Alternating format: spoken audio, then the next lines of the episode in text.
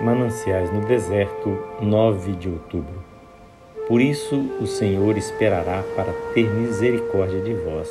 Isaías 30, 18. Onde há mais chuva, a grama é mais verde. Penso que são as neblinas e névoas da Irlanda que fazem dela a ilha de Esmeralda. E toda vez que encontrarmos grandes neblinas de aflição e névoas de tristeza, acharemos corações verde esmeralda, cheios da linda verdura da consolação e amor de Deus. Ó crente, que você não seja encontrado a dizer: Para onde se foram as andorinhas? Elas se foram de uma vez.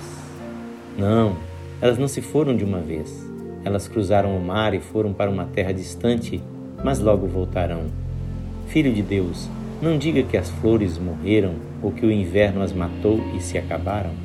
Ah, não! Embora o inverno as tenha coberto com o arminho de neve, elas ainda surgirão outra vez e estarão vivas dentro em pouco.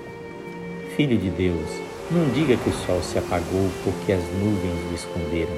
Não, ele está lá atrás, preparando o verão para você, pois quando surgir outra vez, ele terá preparado as nuvens para caírem em chuvas de primavera que vão ser as mães das mais belas flores. E sobre tudo isso, quando Deus esconde a sua face, não diga que ele se esqueceu de você. Está apenas demorando um pouco para que você o ame mais. E quando vier, você terá alegria no Senhor e se regozijará com gozo inefável. A espera exercita as nossas graças, a espera prova a nossa fé.